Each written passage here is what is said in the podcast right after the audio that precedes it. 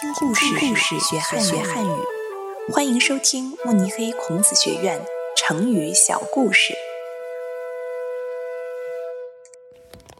孟母三迁。孟子是我国古代著名的大思想家。他三岁的时候，父亲去世了，母亲独自工作抚养他。生活很不容易。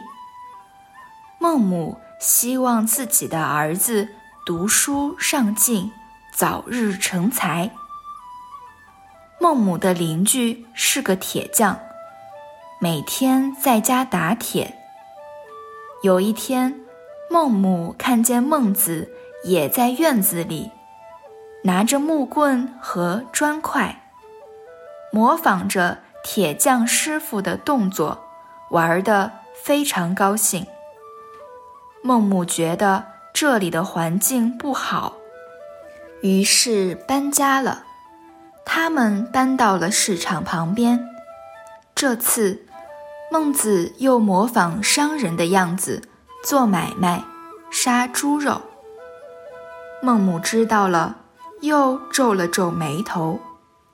这个地方。也不适合我的孩子居住，于是他们又搬家了。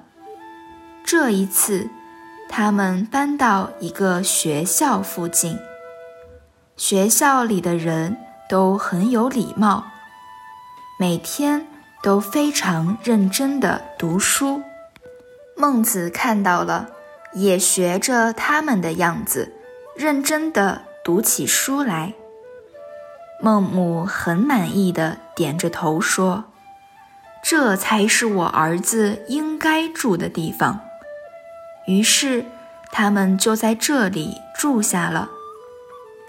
后来，人们就用“孟母三迁”来表示人应该靠近好的人事物，才能学习到好的习惯。